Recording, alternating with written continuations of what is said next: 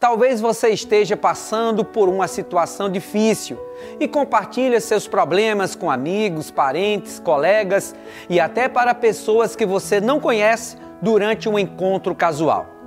Mas nem sempre se coloca diante de Deus para conversar com Ele e ao mesmo tempo lhe pedir ajuda. Não seria o caminho mais racional conversar com quem de fato poderia resolver? Com alguém que não iria zombar de você ou te julgar? Muitas pessoas sempre dizem: quem se coloca de joelhos diante de Deus fica de pé diante dos problemas.